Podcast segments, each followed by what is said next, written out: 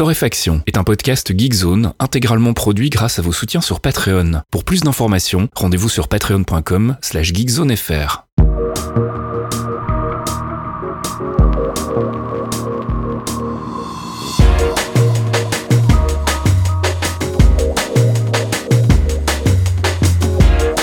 Bonjour Geekzone et bienvenue dans ce 164e épisode de Torréfaction. Je me suis pas trompé cette fois-ci, c'est bien le 164e, un podcast dans lequel on fait le point sur l'actu, gaming, app, culture et tech avec mon ami Caféine. Bonjour Caféine. Oui, bonjour Monsieur Fasquier On n'a pas grand-chose au sommaire euh, cette semaine. Hein. Écoute, moi je dis dans 10 minutes, on est en train de manger, c'est plutôt un bon plan, euh, ça va le faire. Bon, il y avait plein de news, mais il n'y avait pas grand-chose qui m'inspirait euh, de manière, comment vous dire, ça va pas transformer votre vie là tout de suite. Et donc du coup, on a fait une petite sélection de choses plus ou moins amusantes en fonction de où vous travaillez, par exemple, hein, au niveau du gaming, vous allez comprendre. Euh, mais bon, on va, on va, on va s'occuper de vous. Vous allez vous détendre, c'est très bien. Prenez un petit café, on est prêt. On a de la musique et on n'a pas de K-pop. Oh zut alors. Alors non, alors non, il y a pas de K-pop dans le conducteur, mais refais ah, une fois cette vanne et ça peut s'arranger. Hein. Et je te rappelle que c'est moi qui fais le montage final, hein, donc. C'est vrai, mais c'est moi qui ai le site web, donc si tu veux, je peux rajouter des trucs. Hein. Moi, je peux m'organiser. Hein. On va avoir des éditions bootleg de torréfaction, tu sais, les, versions non montées par Feskill, avec toute la K-pop de caféine. Avec le bonus dans le forum, des trucs que je glisse dans Patreon en mode genre hop, t'as rien vu du tout. Euh, là, là, là, je te jure, cette guerre psychologique est totale. Torréfaction bootleg qui s'arrache à prix d'or sur le marché alternatif. Faisons ça, faisons ça. Allez, on attaque la vraie conduite avec le gaming d'abord. Et tu voulais nous parler de No Plan B. Oui, que j'appelle Plan B depuis le début de développement de ce jeu, alors qu'il y a un No devant, car le tout le concept c'est No Plan B. Il n'y a pas de Plan B, il n'y a pas de backup, les gars. Il va falloir être bon tout de suite. Donc No Plan B. Euh, donc euh, c'est un jeu français, donc on va l'appeler No Plan B. Hein. Euh, on va pas se prendre la tête avec l'accent. Monsieur GFX47 qui est le développeur qui fait donc ces titres en, anglais euh, pour nous embêter. Euh, monsieur euh, qui est très connu chez nous puisque c'est lui qui a fait Gladiabots qu'on bah avait beaucoup beaucoup beaucoup aimé, qu'on aime mhm. d'ailleurs toujours beaucoup. C'est vrai. qui d'ailleurs, si vous avez oublié parce qu'on en a parlé, mais il y avait une version iOS qui est sortie un petit peu après, donc voilà, il est dispo un peu partout et Gladiabots c'est toujours de la grosse balle, surtout si vous voulez apprendre à vos têtes blondes à jouer à autre chose que Fortnite par exemple. Hein, moi je dis ça, si, si vous voulez vous tester un peu la logique euh, de vos enfants et la vôtre au passage, sachant que bon, un, je je vais pas trop la ramener sur les Diabots parce que euh, je me fais quand même euh, des petites séances de prise de tête où je m'aperçois que bon bah voilà les limitations des neurones hein, et l'âge, oui, alors je sais pas si c'est un problème d'âge, hein, je vais je, vais je vais on, va dire que c'est l'âge. Voilà, finalement ça marche. C'est ça. Disons ça. Euh, No Plan B c'est un jeu de stratégie encore une fois, donc il va encore y avoir un petit peu de réflexion, mais ça va être un petit peu plus concret, un petit peu plus simple à gérer euh, que Gladiabot évidemment. C'est un petit peu ce qu'on appelle un door kicker euh, pour ceux qui connaissent un peu le genre. En gros, vous avez euh, une team de choc, de flics, de choc pardon, qui doit arrêter des gens, mais les arrêter de manière un peu définitive, hein, avec des grosses balles, et donc les flinguer. Et il va falloir trouver une stratégie pour prendre possession des lieux où vous avez des terroristes, enfin vous faites voilà des méchants, voilà des méchants qui sont planqués dans certaines pièces. Et du coup, comme tous les bons door kickers, bah, vous allez euh, placer vos petits personnages, les faire avancer comme il faut, les faire ouvrir les portes à coups de latte ou pas à coups de latte, hein, vous pouvez ouvrir les portes par exemple, etc. Et puis euh, il va falloir synchroniser tous vos personnages pour pouvoir justement buter tout le monde en minimisant, voire en évitant toute perte de votre côté, ce qui est quand même mieux. Euh, et bah, ça va devient vite compliqué, je ne vous le cache pas. Vous avez des petites grenades éclairantes, etc. Les classiques hein, dans, quand vous avez des, des ce genre d'action dans un FPS par exemple, là vous allez retrouver mm. les mêmes trucs. Euh, il y a des door kickers si vous avez déjà. Il y, a un jeu d'ailleurs qui s'appelle Door Kicker tout comment, hein, qui, est dispo euh, sur. Enfin moi en tout cas je le connais sur iOS parce que j'avais passé pas mal de temps dessus. J'en avais essayé pas mal euh, en mobile parce que je trouve que c'est un, un, type de jeu qui ça prête bien à l'iPad, tu vois, pour glander mm. et, se faire mal à la tête dans le canapé. Mais là on parle d'une version qui va être disponible sur Steam et qui va être disponible en 2021. Pourquoi on en parle maintenant? C'est parce que la démo est dispo gratos là maintenant tout de suite. Donc vous pouvez aller voir la gueule que ça a et c'est très très mignon. Euh, il a bien bossé le GFX 47. C'est vraiment, euh, bah moi j'aime beaucoup le look, le design qu'il a fait. Euh, la caméra bouge dans tous les sens en plus, donc pour suivre l'action et puis se creuser les méninges, en comprendre comment comprendre comment ça va marcher, c'est plutôt bien fait. Alors j'ai encore un peu de mal avec l'interface, mais j'y ai pas joué énormément. J'ai terminé, enfin j'ai terminé la démo, mais en gros j'ai galéré un peu au départ pour piger le, fonctionnement de la timeline en, en l'occurrence, qui est un concept hyper important. En, Mhm. ça veut, en fait, tu vas déplacer un personnage, ça va lui prendre un temps spécifique pour aller par exemple jusqu'à la porte, et du coup tu vas pouvoir te, une fois que tu as fait cette, cette action-là, tu vas synchroniser via la timeline les actions des autres personnages que tu as dans ton équipe. Mhm. Et euh, justement pour pouvoir synchroniser un lancer de grenade avec euh, une ouverture de porte d'un autre mec, euh, s'il y a une, une équipe qui arrive sur par un autre endroit, etc. Et au début, bah, j'avais un peu de mal parce que bon, clic droit, clic gauche, machin. Est-ce qu'il faut que je clique sur le flic? Est-ce qu'il faut que je clique à côté Au départ, c'est un petit peu, euh, un petit peu pénible, mais justement, la démo est là pour ça. On est dans de l'early access quoi qu'il arrive, donc de toute façon, euh, s'il y a des choses qui coincent, euh, bah, GFX 47 se fera un plaisir de les changer. Et puis, si vous testez la démo et vous avez des choses à dire, euh, bah, on pourrait les regrouper, par exemple, tout bêtement, dans le, dans les commentaires de ce podcast Bah oui. puisque il est sur le forum en fait, le développeur. Donc on peut l'embêter et ça c'est pratique. et puis sinon on ira l'embêter sur Twitter, tant pis pour lui. Euh, et vous avez aussi des, des streams de démos qui sont disponibles sur la page Steam que j'ai linké dans le billet qui accompagne le podcast. Donc voilà, si vous aimez ce genre de jeu, vous avez un nouveau truc pour aller perdre un petit peu de temps et puis vous préparer en attendant la sortie de la def. No Plan B donc. Et puis euh, pour euh, vous dire à quel point on a eu du mal, on a gratté les fonds de tiroir pour la, la conduite, on va parler de Stadia. Oh là là Oh là là Mais oui, mais parce que Stadia nous aide cette semaine. Stadia a envie qu'on parle de Stadia. Stadia, Ah. Sta- Stadia a envie qu'on rigole. Ouais, alors on rigole. Bon, alors évidemment, il y a des gens qui vont prendre un peu de travers si on dit ça, parce qu'il y a quand même 150 personnes qui n'ont plus de travail, euh, enfin qui ont toujours un travail, mais qui vont en changer bientôt. Euh, et pourquoi on dit ça? Parce que donc, euh, au cas où vous étiez sous un caillou, Stadia abandonne le développement de jeux. Euh, donc, ils avaient monté des studios et ils viennent de les fermer. Euh, alors, c'est un petit peu surprenant parce que donc ces studios, il y avait Stadia Games et Entertainment. Il y avait deux studios différents.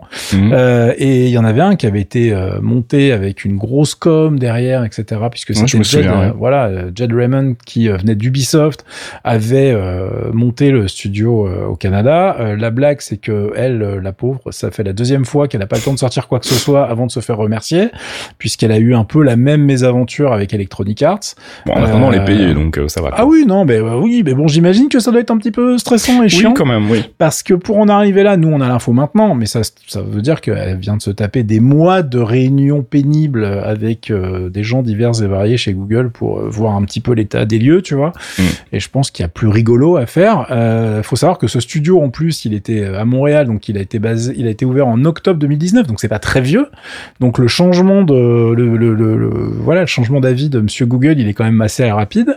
Et puis le deuxième studio, il était encore plus récent puisqu'il a été ouvert en mars 2020. Et Ils avaient recruté cette fois euh, Shannon Studstill, ils en avaient un peu moins parlé, qui était l'ancienne patronne de Santa Monica Studio, donc euh, pas non plus quelqu'un euh, qui sortait de n'importe où.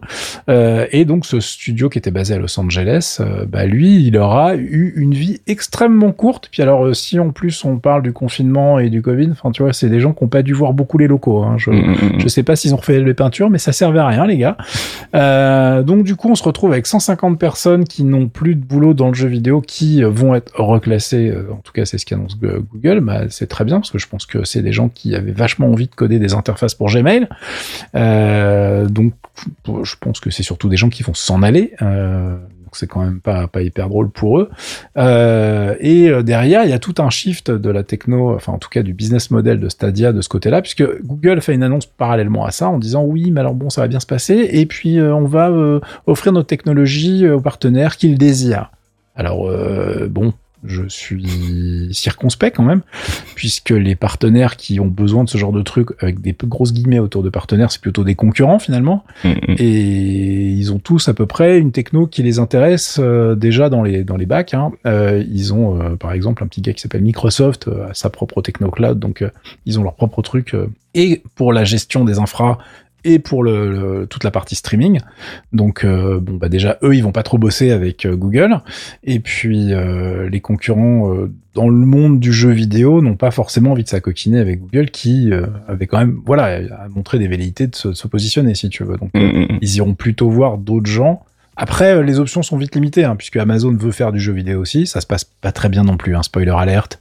Euh, tout leur, tout leur dev interne, c'est une catastrophe. Donc, euh, il y a des gros papiers aussi. Ça a été largement documenté dans la presse ces derniers temps.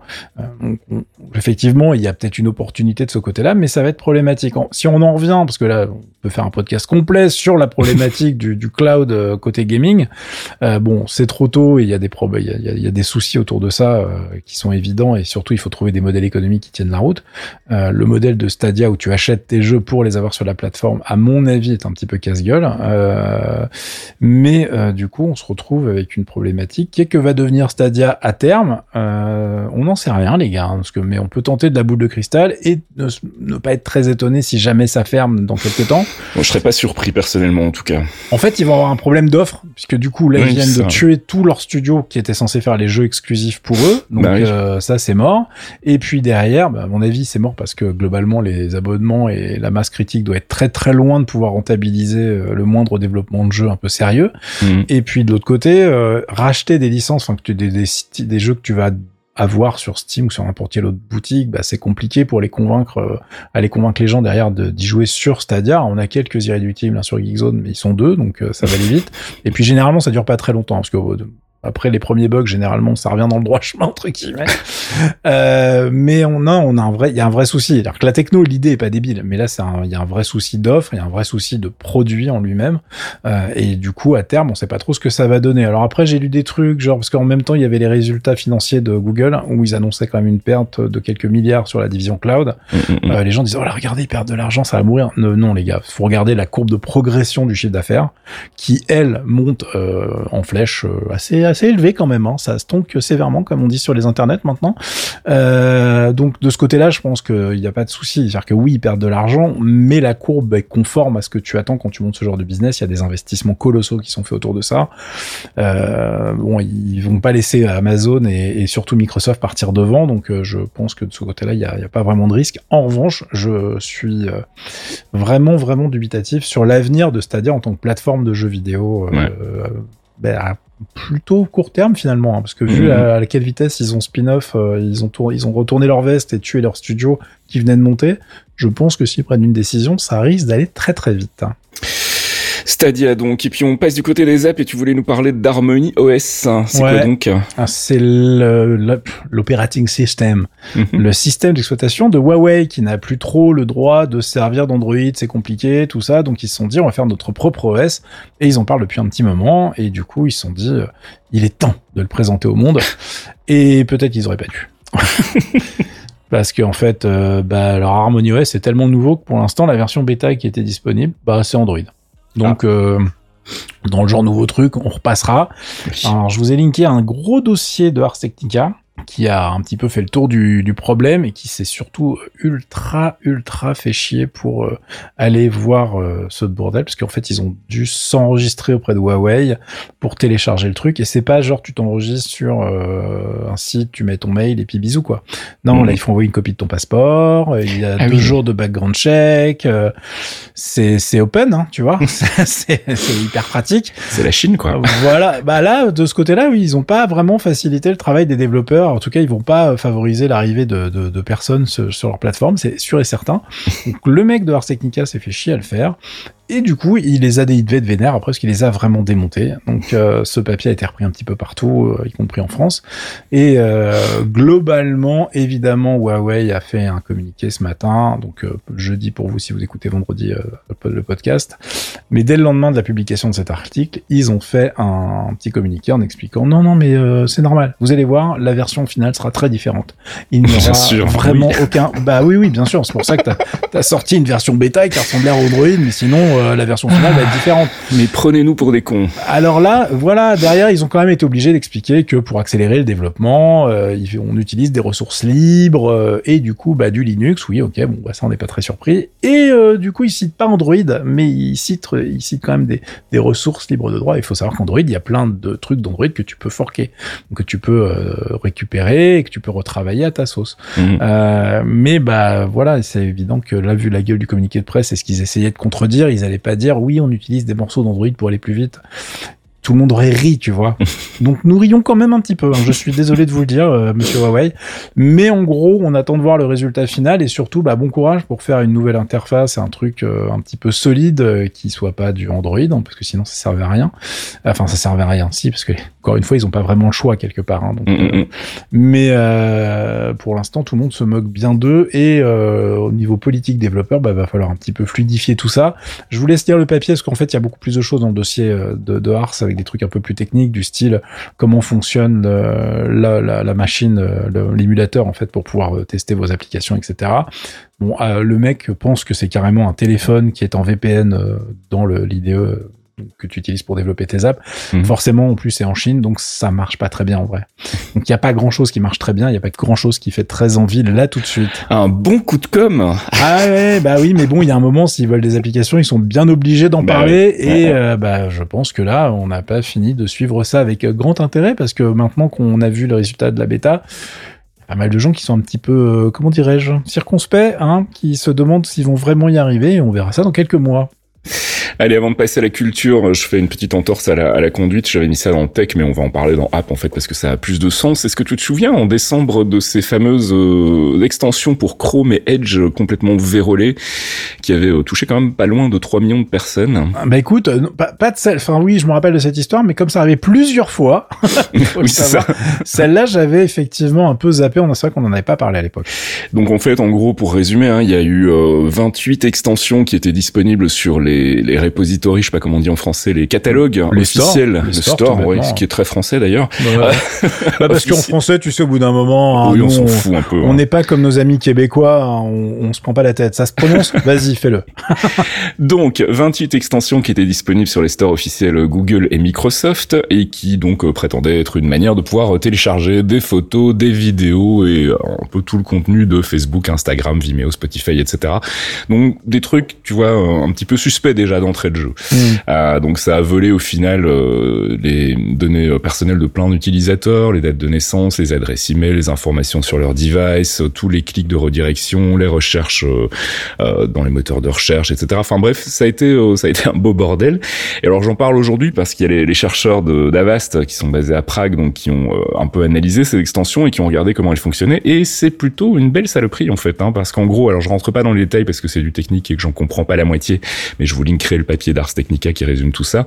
Il y avait d'une part une euh, mascarade, comme on dit en français, quand on se déguise en, en trafic Google Analytics hein, pour faire croire donc en fait que tout le trafic où il envoyait en gros les données personnelles des gens, c'était du trafic euh, tout à fait normal Google Analytics. Donc euh, tu vois avec une petite Ouais, moustache qui dit non non il y a rien à circuler tout va Tout bien. bien. Arsène Lupin. C'est déjà ça, c'est fantastique. Et puis alors surtout, il y avait plein de méthodes en fait pour éviter de se faire repérer. Donc en gros, euh, quand il détectait que c'était un utilisateur infecté qui était susceptible d'être un développeur ou un chercheur, euh, en explorant donc les autres extensions qui étaient installées, etc. Et ben il se faisait tout petit en fait dans un coin, il bougeait pas trop pour essayer de, de pas se faire repérer. Euh, il attendait aussi trois jours euh, avant de, se- de, de, de s'activer en fait, donc histoire de pas se faire repérer tout de suite. Et puis je- ça, je trouve ça fantastique.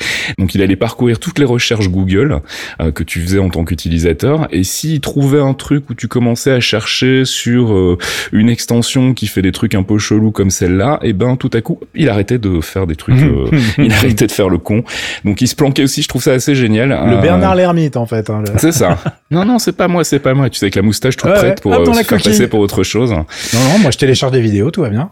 Donc voilà, donc euh, méfiance avec euh, les extensions qui promettent des choses euh, bah, quand même à la limite de la légalité, hein, comme aller repiquer du contenu Spotify en Mais en fait, général. il y en a, c'est ça qui est important. C'est là où, c'est là où les gens sont, enfin, c'est là où ça target quand même souvent des gens qui ont zéro culture informatique. Bah oui. C'est qu'en fait, il y a des extensions qui font ça très bien, qui sont très connues. Mhm. Euh, déjà, tout bêtement, regarder le nombre de téléchargements. Quand est-ce qu'elle est sortie Est-ce qu'elle a un historique Est-ce qu'elle est mise à jour régulièrement Est-ce qu'on sait quelle boîte l'a fait Enfin, les trucs de base, quoi. Mhm. Et ça, il faut éduquer les gens, en fait, autour de vous qui téléchargent n'importe quoi sur leur navigateur parce que un j'ai besoin d'un truc qui fait ça et c'est la cata parce que les mecs mettent des publicités évidemment pour mettre en avant leur application vérolée Mm. et euh, bah, c'est le drame derrière. Alors que bon il y en a hein, des trucs pour télécharger des vidéos sur YouTube et compagnie euh, Oui, qui oui. marchent très bien, il y en a. Hein. Alors, je suis d'accord pour Facebook, Instagram et Vimeo. En revanche, pour Spotify, c'est déjà un petit peu plus touchy. En Oui fait. oui ah Donc, oui non euh, non carrément ouais. pour la ZIC effectivement t'as raison. Donc si t'as une extension qui te dit moi je télécharge tout le contenu de Facebook, Instagram, Vimeo et Spotify, le et Spotify doit quand même te faire Ouais, tilter. ouais, ouais. Faut, faut Mais- dresser les antennes là. Voilà, donc soyez euh, soyez attentifs et puis sinon bah on va recommander comme toujours de passer sur autre chose que Chrome en fait hein. Mais oui, il faut. Et d'ailleurs, j'en profite. Oh là là, le shameless plug parce qu'on a le temps. euh, donc évidemment, d'habitude, on dit oui, Firefox, très bien, machin. Donc euh, là, euh, oui, Firefox, continuez, allez-y. Mais surtout, en plus, si vous êtes sur Mac, euh, ben, si vous aviez rangé Safari parce que vous n'écoutez pas mes conseils, surtout si vous êtes sur laptop, parce que je vous rappelle que Safari est le truc qui vous fait économiser le plus de batterie sur Mac portable de très très Et du coup, en fait, je teste la dernière version euh, et je suis assez effaré euh, puisque j'avais un petit peu moi aussi euh, fait un peu de, Firefox en main pendant un bon moment sur Mac aussi. Et la version 14 en fait de Safari, c'est juste tellement un avion de chasse que j'ai reswitché sur Safari sur Mac full time. Ah oui, carrément. Euh, ouais, ouais, non, mais parce que le truc, ça va beaucoup trop vite en fait, et c'est juste ultra agréable. Euh, alors j'ai fait le ménage dans mes extensions Firefox en me disant est-ce que j'avais rajouté un truc et tout? Non, non, c'est vraiment euh, de base le moteur est beaucoup trop rapide pour tout le monde. Et en fait, si vous regardez les, les tests qui ont été faits, effectivement, ils sont numéro un partout, et ça se sent vraiment, et ça se sent sur des trucs que j'utilise un petit peu, genre euh, bah, tout bêtement euh, le forum de Geekzone par exemple, hein, au hasard, euh, n'importe quel site un petit peu compliqué, des backends sur lesquels je bosse pour le boulot, etc., qui sont un petit peu mous du genou un peu partout, et qui là d'un coup sont instantanés, et c'est vraiment impressionnant, et en plus ça marche super bien euh, si vous avez les, les, les Mac à base de M1, de nouveau système on chip Apple, c'est bah, vraiment l'avion de chasse, et on a l'impression de bosser en local, c'est extrêmement agréable, ça va vraiment dans le bon sens, et en plus on récupère de plus en plus de d'extensions, puisqu'ils ont changé le modèle de développement, alors c'est toujours un peu chiant à installer parce que les extensions sont planquées dans l'Apple Store, ça n'aide pas tout le monde, on est bien d'accord. Mais euh, bah, il y a quand même de plus en plus de choses et ça marche de mieux en mieux, donc euh, ça va plutôt dans le bon sens de ce côté-là aussi.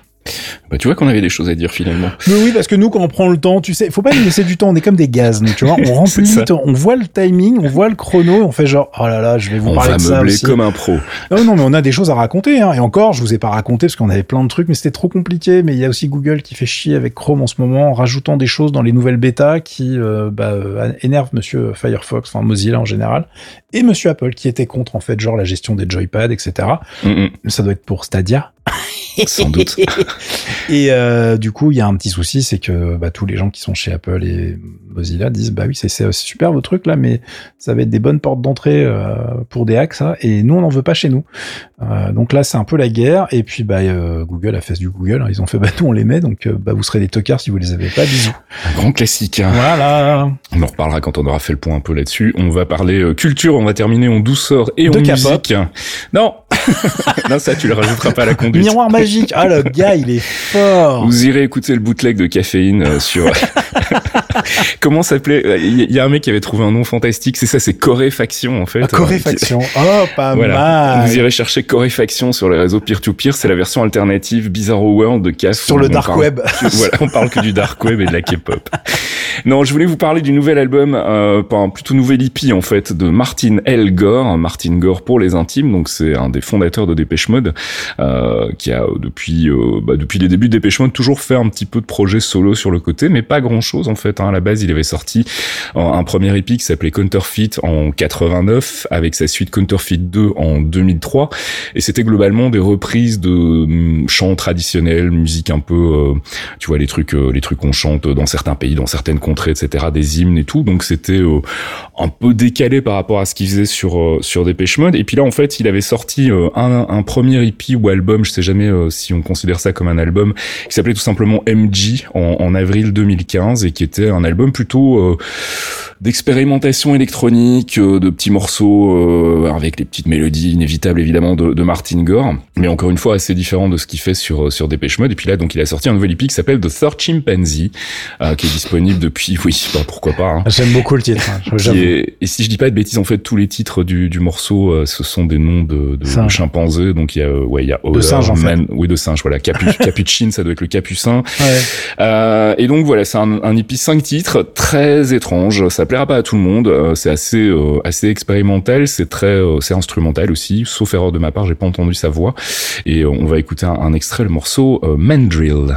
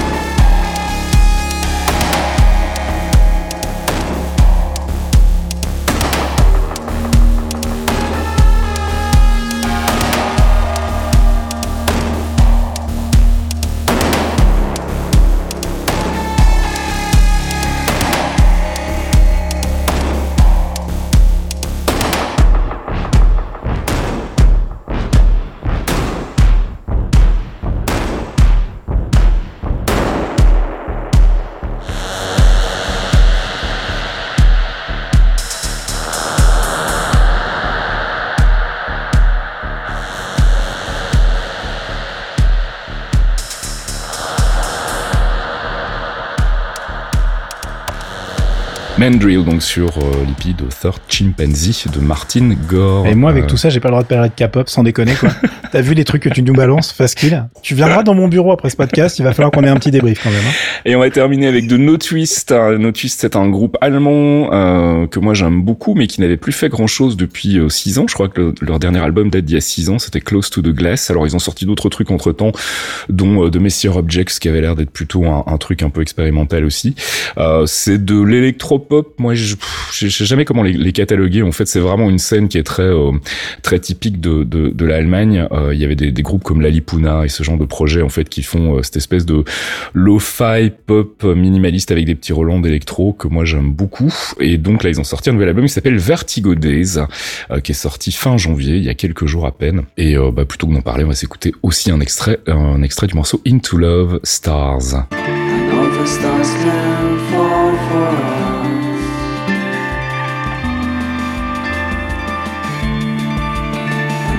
stars can fall for us.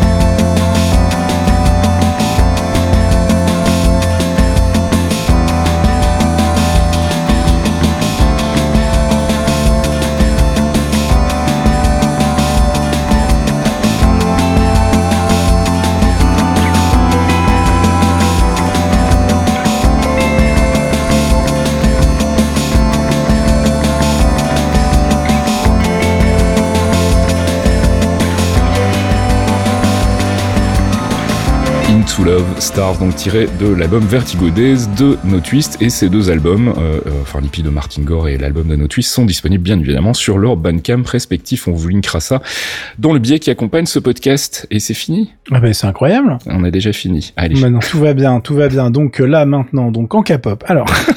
oh ça va, ça va. C'est pour rire. Mais t'as la semaine prochaine. C'est juste que j'ai pas eu le temps là. Hein. Tu t'en sors bien. Hein. Ne, crois pas ça. Ne crois pas ça. En fait, le truc c'est de ne pas t'en parler jusqu'au jeudi dernière limite juste avant l'enregistrement. Et en général, la conduite est bien remplie. Le problème, c'est que cette fois-ci, la conduite était pas très étoffée, donc j'ai eu un peu peur. C'est vrai. Et mais en fait, tu vois, t'as pas le choix parce que comme moi, je poste des trucs en loose day toute la semaine sur Asia Vibes euh, pour pas les oublier. C'est mon bookmark euh, public, on va dire. globalement, ça me pas, ça me prend pas très longtemps si je voulais rajouter un truc au début beauté. Là, je trouve que je suis. Non, tu t'en sors bien. C'est bien. Continue. La prochaine fois, il y aura un extrait en plus. Il faudra que tu le montes, donc il faudra que tu l'écoutes. Donc euh, et après, il y aura des interros écrites, Faskill. Il faut que tu le saches. Ah, non, aidez-moi, sauvez-moi. Et, et en fait, tu dis ça, mais c'est vachement bien. Je suis sûr que ça te plairait. Tu fais pas d'efforts.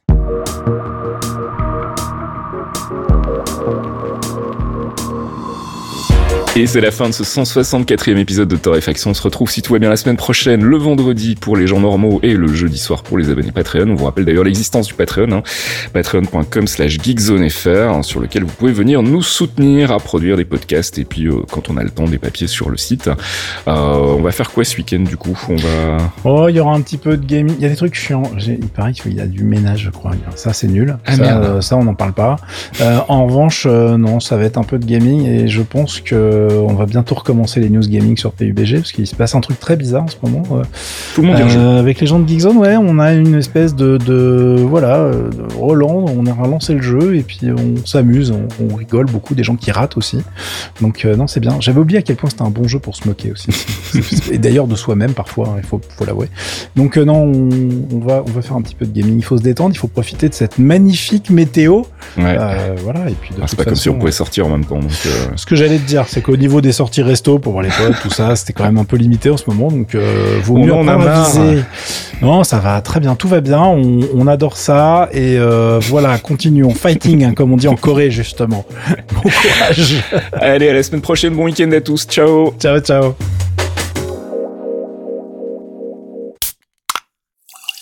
Un podcast signé Faskill. Faskill.com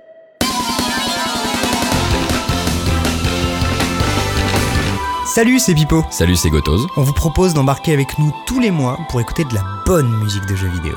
Du récent ou du rétro, de la console ou du PC, Tant que ça sonne, ça nous va.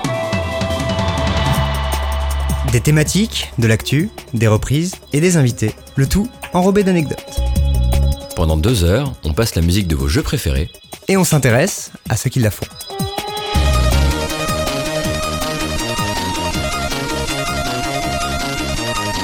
Les démons du midi, c'est tous les derniers mercredis du mois sur geekzone.fr.